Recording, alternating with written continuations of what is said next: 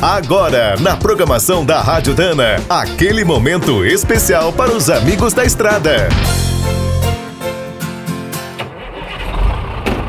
Está começando mais um minuto do caminhão.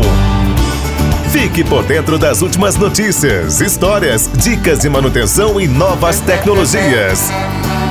No início do mês, os postos de todo o país começaram a receber um novo óleo diesel. Agora, o combustível tem 11% de biodiesel. Essa mistura se tornou obrigatória a partir de 2008. Começou com 2% e, pela legislação atual, deve chegar a 15% até 2023. Além de reduzir a nossa dependência do petróleo, o biodiesel pode ser obtido das mais variadas fontes, desde algas até o esgoto. Por aqui, a soja ainda domina, seguida da gordura animal. Também estão pesquisando várias plantas, inclusive a cana e a macaúba. Mas, apesar das vantagens, uma falha do biodiesel é a sua degradação.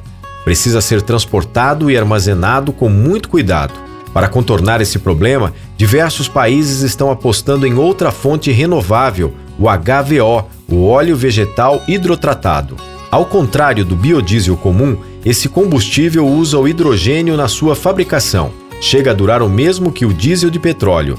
Aqui na região, o grupo brasileiro ECB está construindo uma usina de HVO no Paraguai. Produzirá 20 mil barris por dia a partir de 2022. No mesmo ano, o biodiesel brasileiro passará por uma grande prova. Será implantada a norma antipoluição Procon V8, similar à Euro 6. Quer saber mais sobre o mundo dos pesados? Visite minutodocaminhão.com.br. Aqui todo dia tem novidade para você. O Minuto do Caminhão é um oferecimento de Spicer e Álvaros, a dupla imbatível em componentes de transmissão, suspensão e direção.